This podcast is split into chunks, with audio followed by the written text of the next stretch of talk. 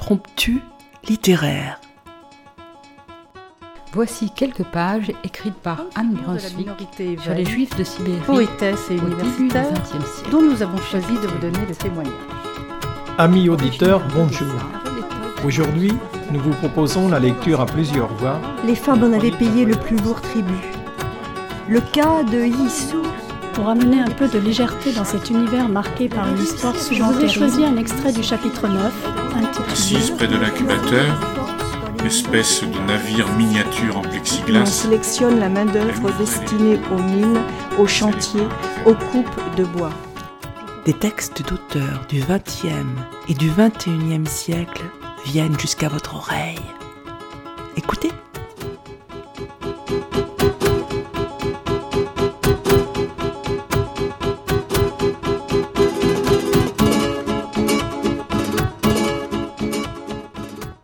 Aujourd'hui, nous vous proposons la lecture d'extraits d'un premier roman de Laetitia Colombani, La Tresse, pour lequel nous avons eu un coup de cœur. Smita, indienne, est condamnée par son appartenance à la caste des intouchables à ramasser à main nue les excréments humains, comme l'a fait sa mère avant elle et comme devra le faire sa fille. Giulia, sicilienne, travaille dans l'entreprise familiale, dont l'activité, qui consiste à fabriquer des perruques avec de vrais cheveux, se transmet de génération en génération.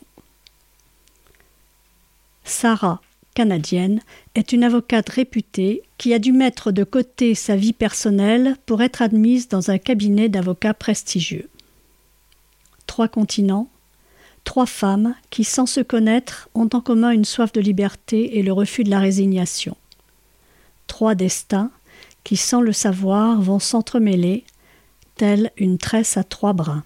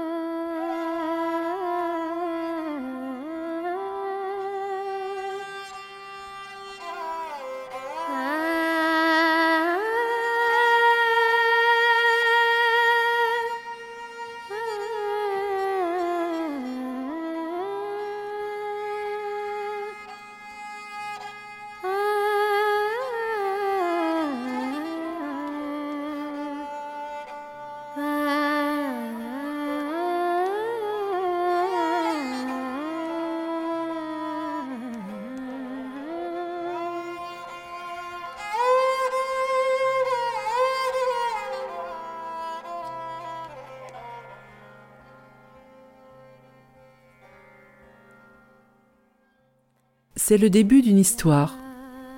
Une histoire nouvelle à chaque fois. Elle s'anime là, sous mes doigts. D'abord, il y a la monture. La structure doit être assez solide pour supporter l'ensemble. La soie ou le coton pour la ville ou la Seine, tout dépend. Le coton est plus résistant, la soie plus fine et plus discrète. Il faut un marteau et des clous. Il faut aller doucement surtout.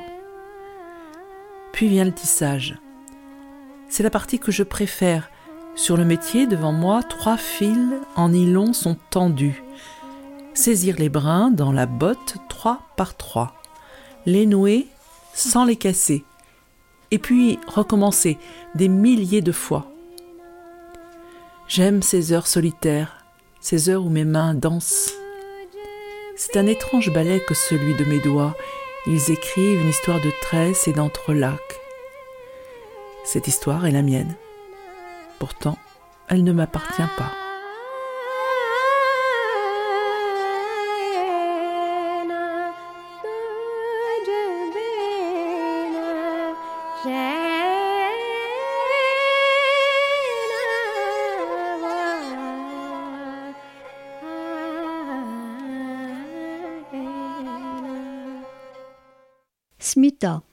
Village de Badlapur, Uttar Pradesh, Inde. Smita s'éveille avec un sentiment étrange, une urgence douce, un papillon inédit dans le ventre. Aujourd'hui est une journée dont elle se souviendra toute sa vie. Aujourd'hui, sa fille va entrer à l'école. À l'école, Smita n'y a jamais mis les pieds. Ici, à Badlapour, les gens comme elle n'y vont pas. Smita est une Dalit, intouchable, de ceux que Gandhi appelait les enfants de Dieu, hors caste, hors système, hors tout. Une espèce à part, jugée trop impure pour se mêler aux autres. Un rebut indigne qu'on prend soin d'écarter, comme on sépare le bon grain de l'ivraie. Comme Smita, ils sont des milliers à vivre en dehors des villages, de la société, à la périphérie de l'humanité. Tous les matins, c'est le même rituel. À la manière d'un disque rayé rejoint à l'infini une symphonie infernale, Smita s'éveille dans la cahute qui lui sert de maison, près des champs cultivés par les djats. Elle lave son visage et ses pieds à l'eau rapportée la veille du puits, celui qui leur est réservé. Pas question de toucher à l'autre, celui des castes supérieures, pourtant proche et plus accessible. Certains sont morts pour moins que ça. Elle se prépare, coiffe Lalita, embrasse Nagarajan. Puis elle prend son panier de joncs tressés, ce panier que sa mère portait avant elle et qui lui donne des hauts cœur rien qu'à le regarder. Ce panier a l'odeur tenace, âcre et indélébile, qu'elle porte toute la journée comme on porte une croix, un fardeau honteux. Ce panier, c'est son calvaire, une malédiction, une punition, quelque chose qu'elle a dû faire dans une vie antérieure. Il faut payer, expier. Après tout, cette vie n'a pas plus d'importance que les précédentes, ni les suivantes. C'est juste une vie parmi les autres, disait sa mère. C'est ainsi, c'est la sienne. C'est son dharma, son devoir, sa place dans le monde, un métier qui se transmet de mère en fille depuis des générations. Scavenger, en anglais, le terme signifie extracteur, un mot pudique pour désigner une réalité qui ne l'est pas. Ce que fait Smita, il n'y a pas de mot pour le décrire. Elle ramasse la merde des autres à main nue toute la journée. Elle avait six ans, l'âge de Lalita aujourd'hui, quand sa mère l'a emmenée pour la première fois.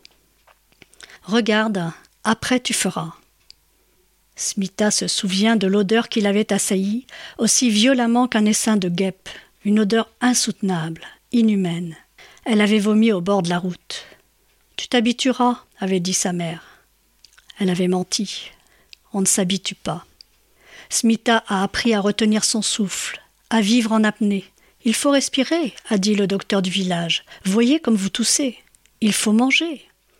L'appétit, ça fait longtemps que Smita l'a perdu. Elle ne se souvient plus comment c'est d'avoir faim. Elle mange peu, le strict minimum, une poignée de riz délayée dans de l'eau qu'elle impose chaque jour à son corps défendant. Des toilettes pour le pays, le gouvernement l'avait pourtant promis. Hélas, elles ne sont pas arrivées jusqu'ici. À Badlapour comme ailleurs, on défèque à ciel ouvert. Partout le sol est souillé, les rivières, les fleuves, les champs, pollués par des tonnes de déjections. Les maladies s'y propagent comme une étincelle sur de la poudre. Les politiciens le savent. Ce que réclame le peuple, avant les réformes, avant l'égalité sociale, avant même le travail, ce sont des toilettes. Le droit à déféquer dignement. Dans les villages, les femmes sont obligées d'attendre la tombée de la nuit pour aller dans les champs, s'exposant à de multiples agressions. Les plus chanceux ont aménagé un recoin dans leur cour ou au fond de leur maison, un simple trou dans le sol qu'on appelle pudiquement toilette sèche, des latrines que les femmes Dalit viennent vider chaque jour à main nue, des femmes comme Smita. Sa tournée commence vers sept heures. Smita prend son panier et sa balayette en jonc, elle sait qu'elle doit vider vingt maisons chaque jour, pas de temps à perdre. Elle marche sur le côté de la route, les yeux baissés, le visage dissimulé sous un foulard. Dans certains villages, les Dalites doivent signaler leur présence en portant une plume de corbeau. Dans d'autres, ils sont condamnés à marcher pieds nus. Tous connaissent l'histoire de cet intouchable, lapidé pour le seul fait d'avoir porté des sandales. Smita entre dans les maisons par la porte arrière qui lui est réservée. Elle ne doit pas croiser les habitants, encore moins leur parler. Elle n'est pas seulement intouchable, elle doit être invisible.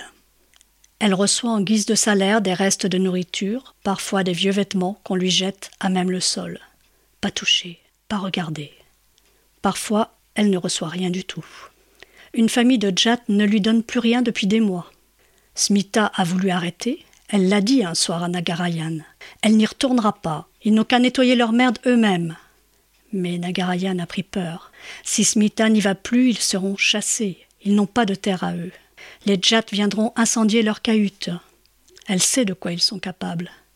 On te coupera les deux jambes, avait-il dit à l'un des leurs. On a retrouvé l'homme démembré et brûlé à l'acide dans le champ d'à côté. Oui, Smita sait de quoi les Jats sont capables. Alors, elle y retourne le lendemain.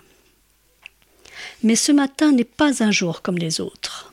Smita a pris une décision qui s'est imposée à elle comme une évidence. Sa fille ira à l'école.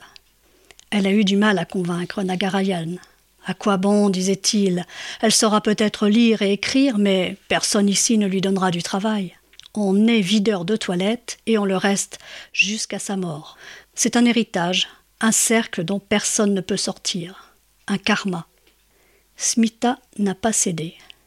Elle en a reparlé le lendemain, le jour d'après et les suivants. Elle refuse d'emmener Lalita en tournée avec elle. Elle ne lui montrera pas les gestes des videurs de toilettes. Elle ne verra pas sa fille vomir dans le fossé comme sa mère avant elle. Non, Smita s'y refuse. Lalita doit aller à l'école. Devant sa détermination, Nagarayan a fini par céder. Il connaît sa femme. Sa volonté est puissante. Cette petite Dalit à la peau brune qu'il a épousée il y a dix ans est plus forte que lui, il le sait. Alors il finit par céder. Soit, il ira à l'école du village, il parlera au brahman. Smita a souri secrètement de sa victoire. Elle aurait tant voulu que sa mère se batte pour elle, tant aimé passer la porte de l'école, s'asseoir parmi les autres enfants, apprendre à lire, à compter. Mais cela n'avait pas été possible. Le père de Smita n'était pas un homme bon comme Nagarayan. Il était irascible et violent. Il battait son épouse, comme tous le font ici. Il le répétait souvent. Une femme n'est pas l'égale de son mari. Elle lui appartient. Elle est sa propriété, son esclave. Elle doit donc se plier à sa volonté. Assurément, son père aurait préféré sauver sa vache plutôt que sa femme. Smita, elle, a de la chance. Nagarayan ne l'a jamais battue, jamais insultée. Lorsque Lalita est née, il a même été d'accord pour la garder. Pas loin d'ici, on tue les filles à la naissance. Dans les villages du Rajasthan, on les enterre vivantes, dans une boîte, sous le sable, juste après leur naissance. Les petites filles mettent une nuit à mourir. Mais pas ici. Smita contemple Laïta, accroupie sur le sol en terre battue de la cahute, en train de coiffer son unique poupée. Elle est belle, sa fille. Elle a les traits fins, les cheveux longs jusqu'à la taille, que Smita démêle et tresse tous les matins. Ma fille saura lire et écrire, se dit-elle, et cette pensée la réjouit. Oui, aujourd'hui est un jour dont elle se souviendra toute sa vie.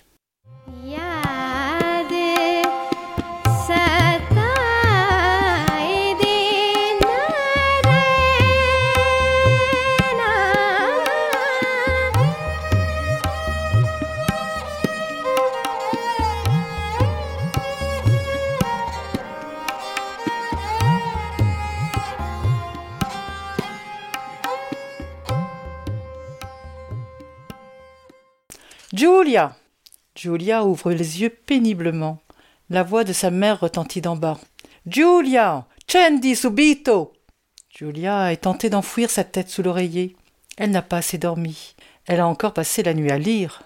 Elle sait pourtant qu'elle doit se lever. Lorsque la mère appelle, il faut obéir. C'est une mère sicilienne. Julia La jeune femme quitte son lit à regret. Elle se lève et s'habille à la hâte avant de descendre à la cuisine où s'impatiente la maman. Sa sœur Adela est déjà levée, occupée à vernir ses ongles de pied sur la table de petit déjeuner. L'odeur du solvant fait grimacer Julia. Sa mère lui sert une tasse de café. Ton père est parti. C'est toi qui ouvres ce matin. Julia saisit les clés de l'atelier et quitte rapidement la maison. Tu n'as rien mangé. Emporte quelque chose. Ignorant les mots de sa mère, elle enfourche son vélo et s'éloigne à grande pédalée. L'air frais du matin l'éveille un peu. Le vent dans les avenues lui fouette le visage et les yeux. Aux abords du marché, les odeurs d'agrumes et d'olives viennent lui piquer le nez. Julia longe l'étal du poissonnier, exhibant sardines et anguilles fraîchement pêchées.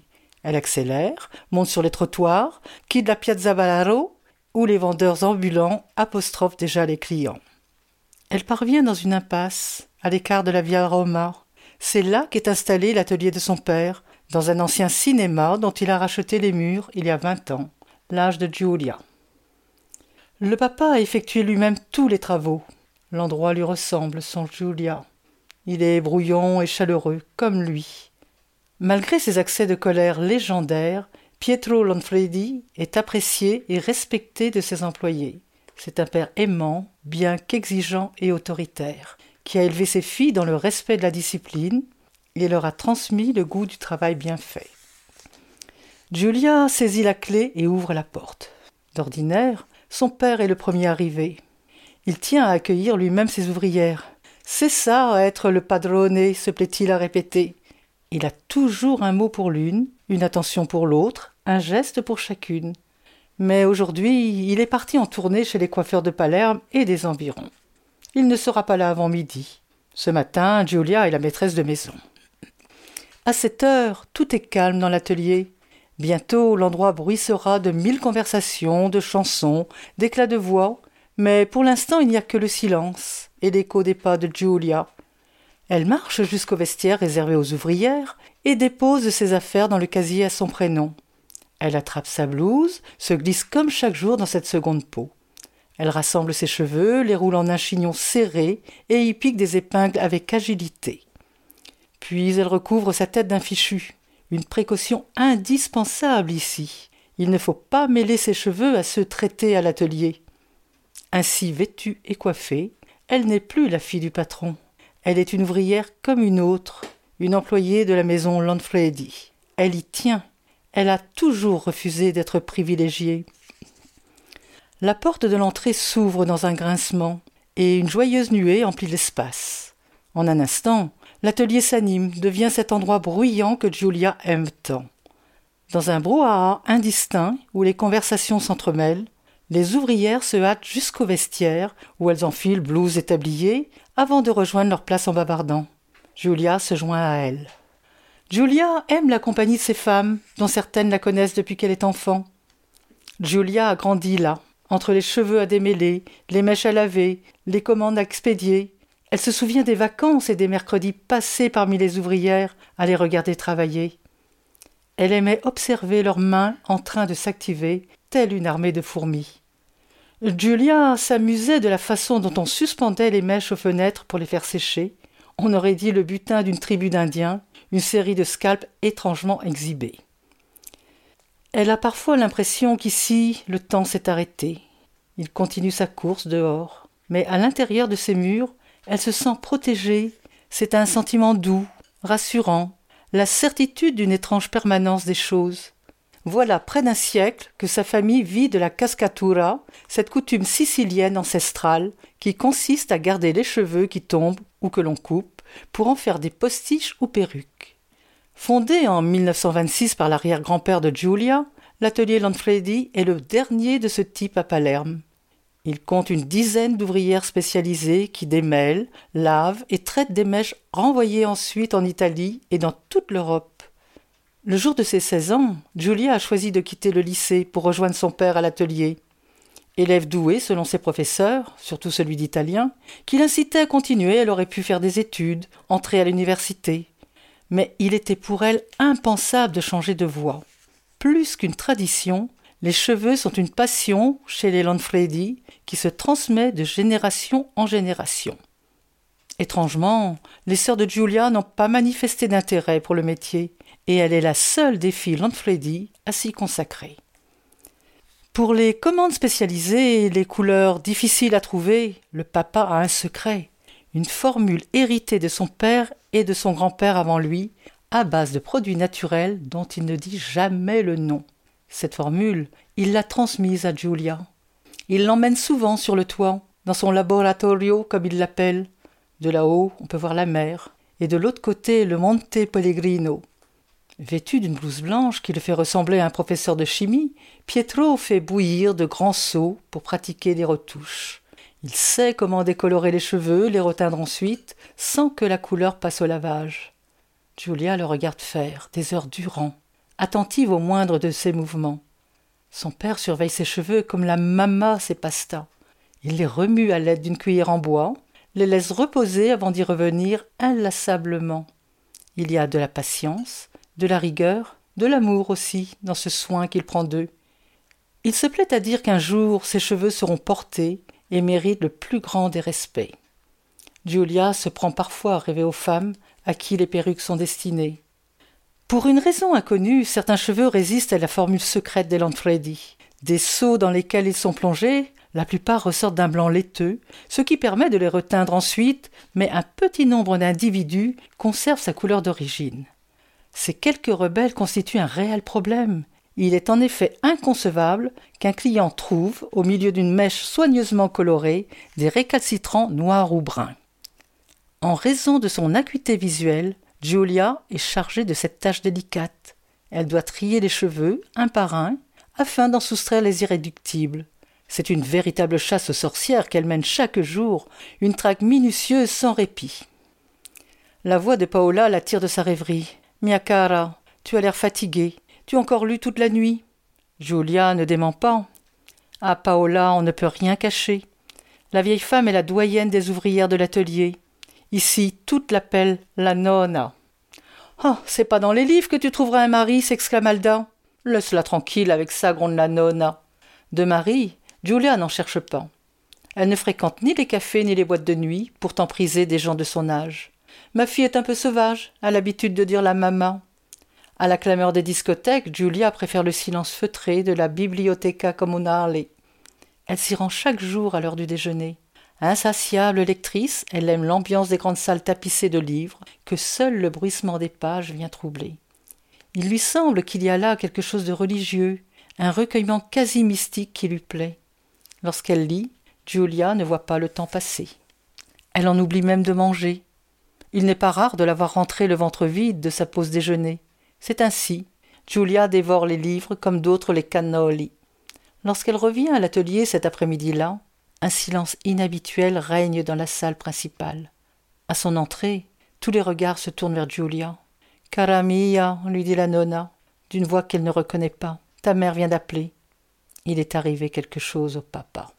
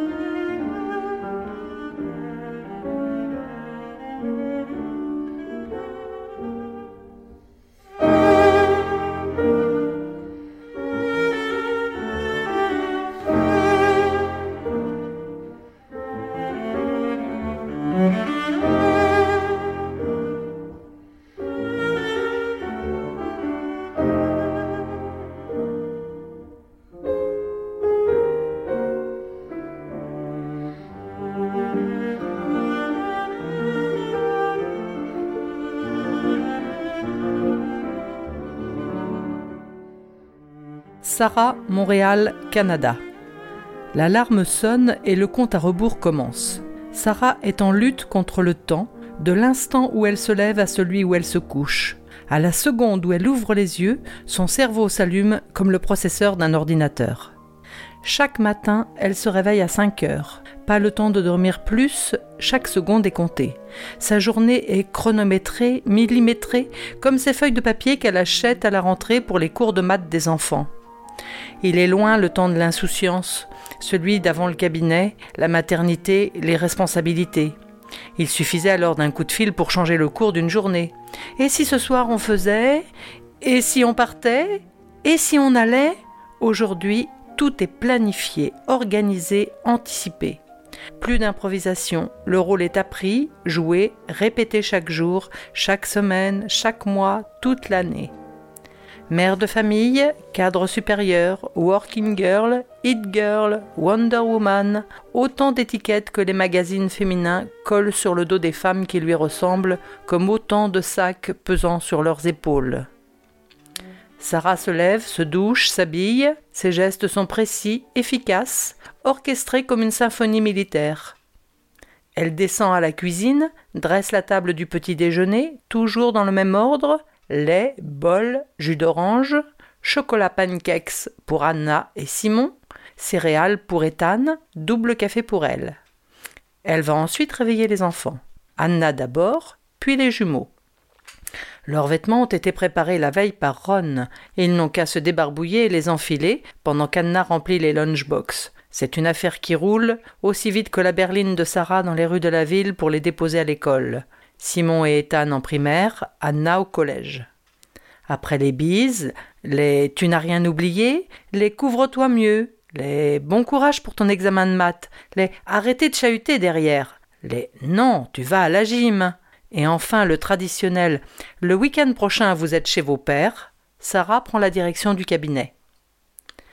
À 8h20 précisément, elle gare sa voiture dans le parking. Devant le panneau portant son nom, Sarah Cohen, Johnson and Lockwood. Cette plaque qu'elle contemple tous les matins avec fierté désigne plus que l'emplacement de sa voiture. Elle est un titre, un grade, sa place dans le monde, un accomplissement, le travail d'une vie, sa réussite, son territoire. Dans le hall, le portier la salue, puis la standardiste, toujours selon le même rituel. Ici, tous l'apprécient.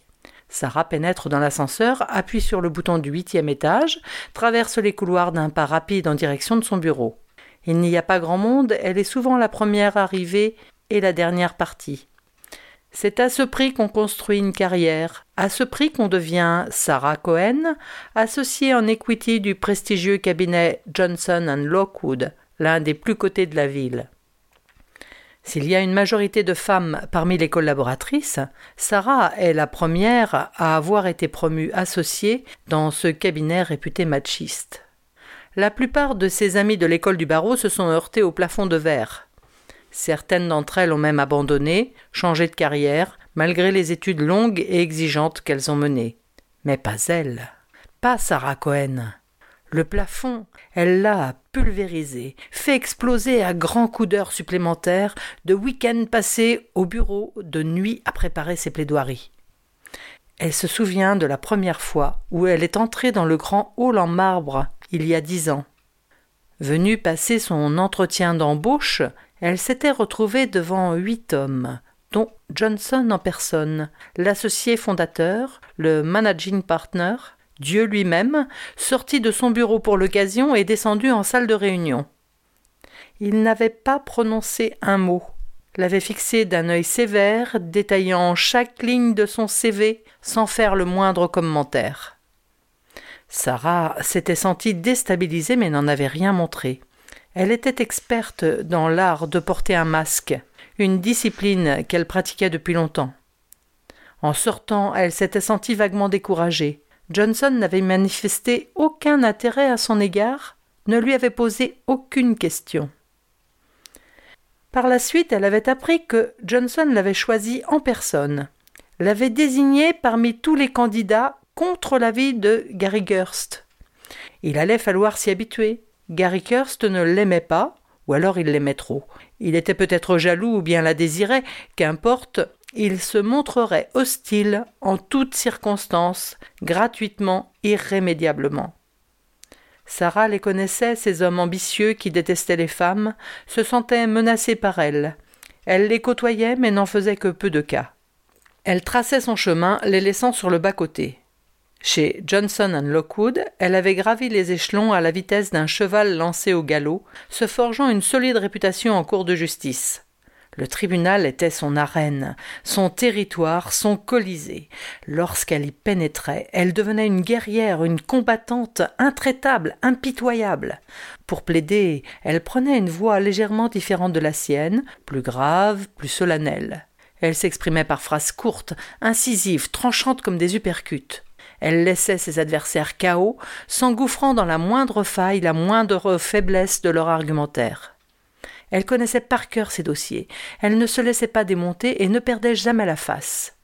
Depuis qu'elle avait commencé à exercer dans ce petit cabinet de la rue Winston, qu'il avait embauché après son diplôme du barreau, elle avait gagné la très grande majorité de ses affaires.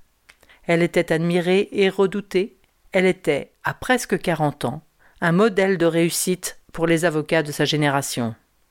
Au cabinet, le bruit courait qu'elle était la prochaine managing partner. Johnson était âgé, il faudrait lui succéder.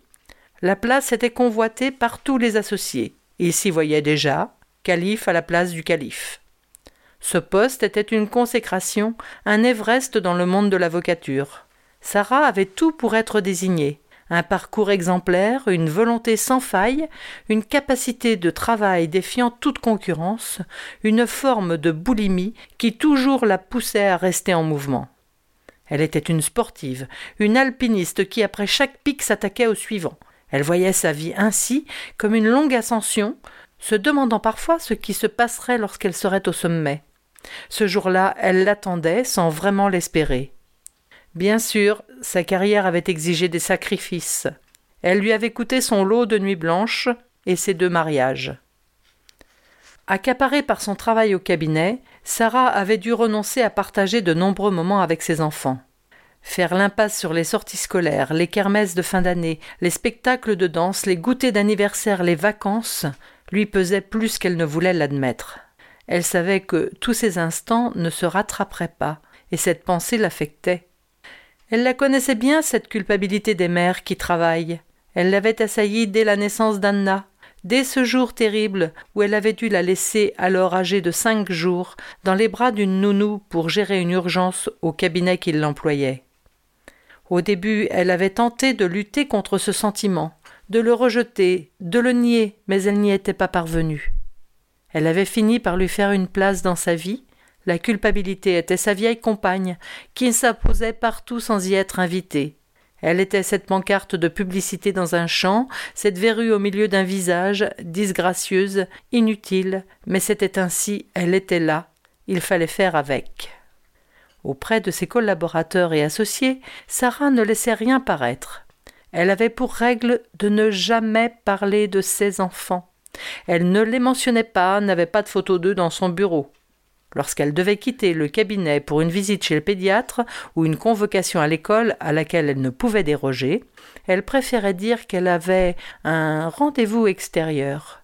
Elle savait qu'il était mieux vu de partir tôt pour prendre un verre que d'évoquer des problèmes de nounou.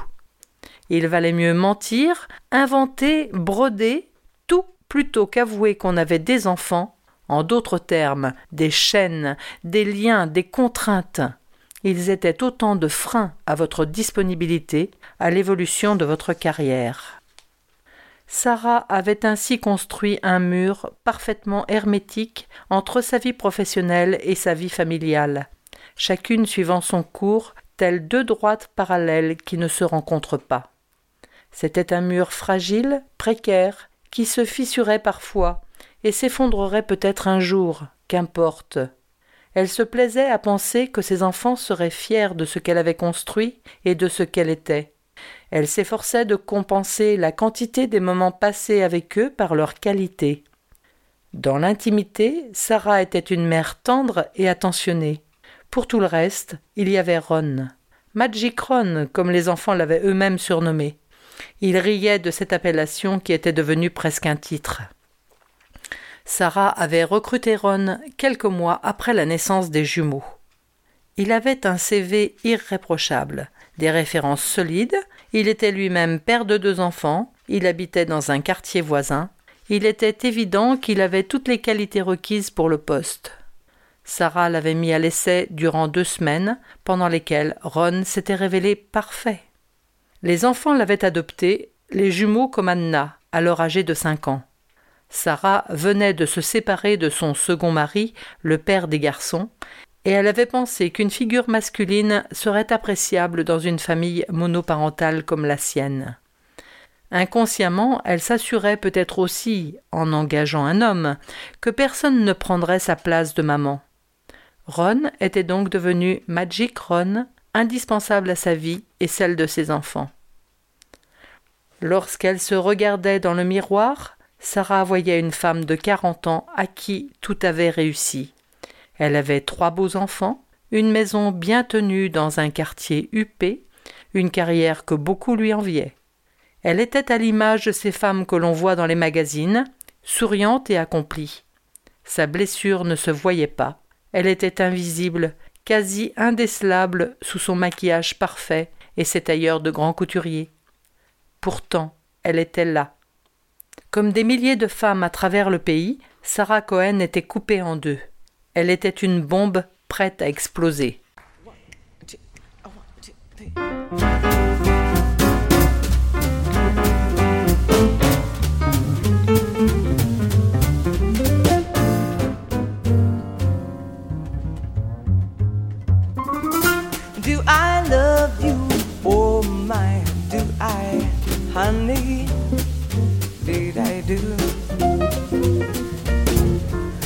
Oh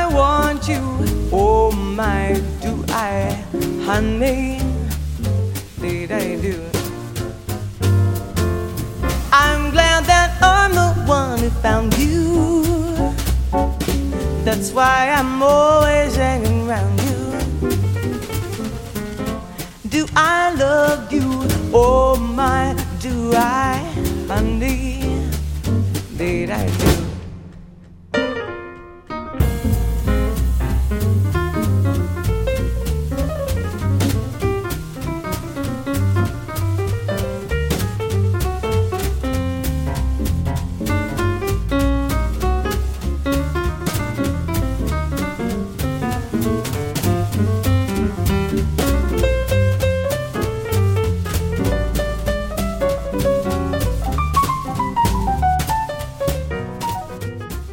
Mon ouvrage est terminé. La perruque est là, devant moi. Le sentiment qui m'envahit est unique. Nul n'en est le témoin. C'est une joie qui m'appartient. Le plaisir de la tâche accomplie, la fierté du travail bien fait. Tel un enfant devant son dessin, je souris. Je songe à ses cheveux, à l'endroit d'où ils viennent, au chemin qu'ils ont fait à celui qu'ils feront encore. Leur route sera longue, je le sais, et verront plus de monde que je n'en verrai jamais enfermé dans mon atelier.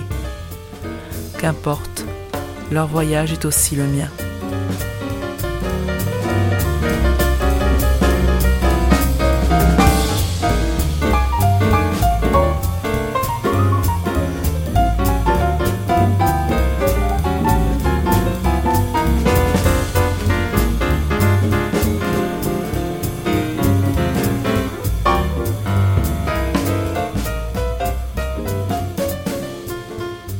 L'histoire attachante de ces trois femmes si différentes et si semblables, on est séduit par l'écriture de l'auteur et par la construction habile de ce roman qui va réussir de manière surprenante à nouer entre elles ces trois destinées. Les réflexions poétiques d'une ouvrière anonyme de l'atelier de fabrication de perruques émaillent le récit, apportant au texte une respiration et une saveur singulière.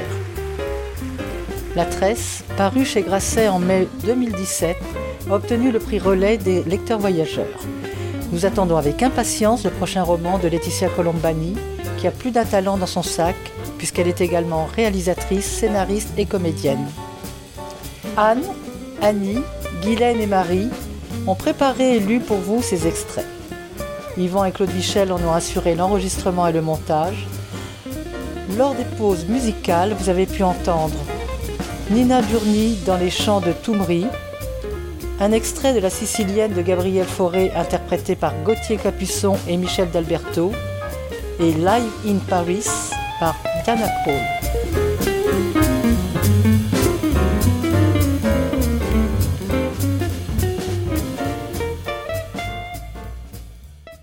Chers auditeurs, si vous souhaitez réagir à cette émission, en connaître les horaires, la télécharger, nous rejoindre, rendez-vous sur le site de Radio G 101.5 ou sur le site de l'émission www.impromptu.fr. Vous nous y retrouverez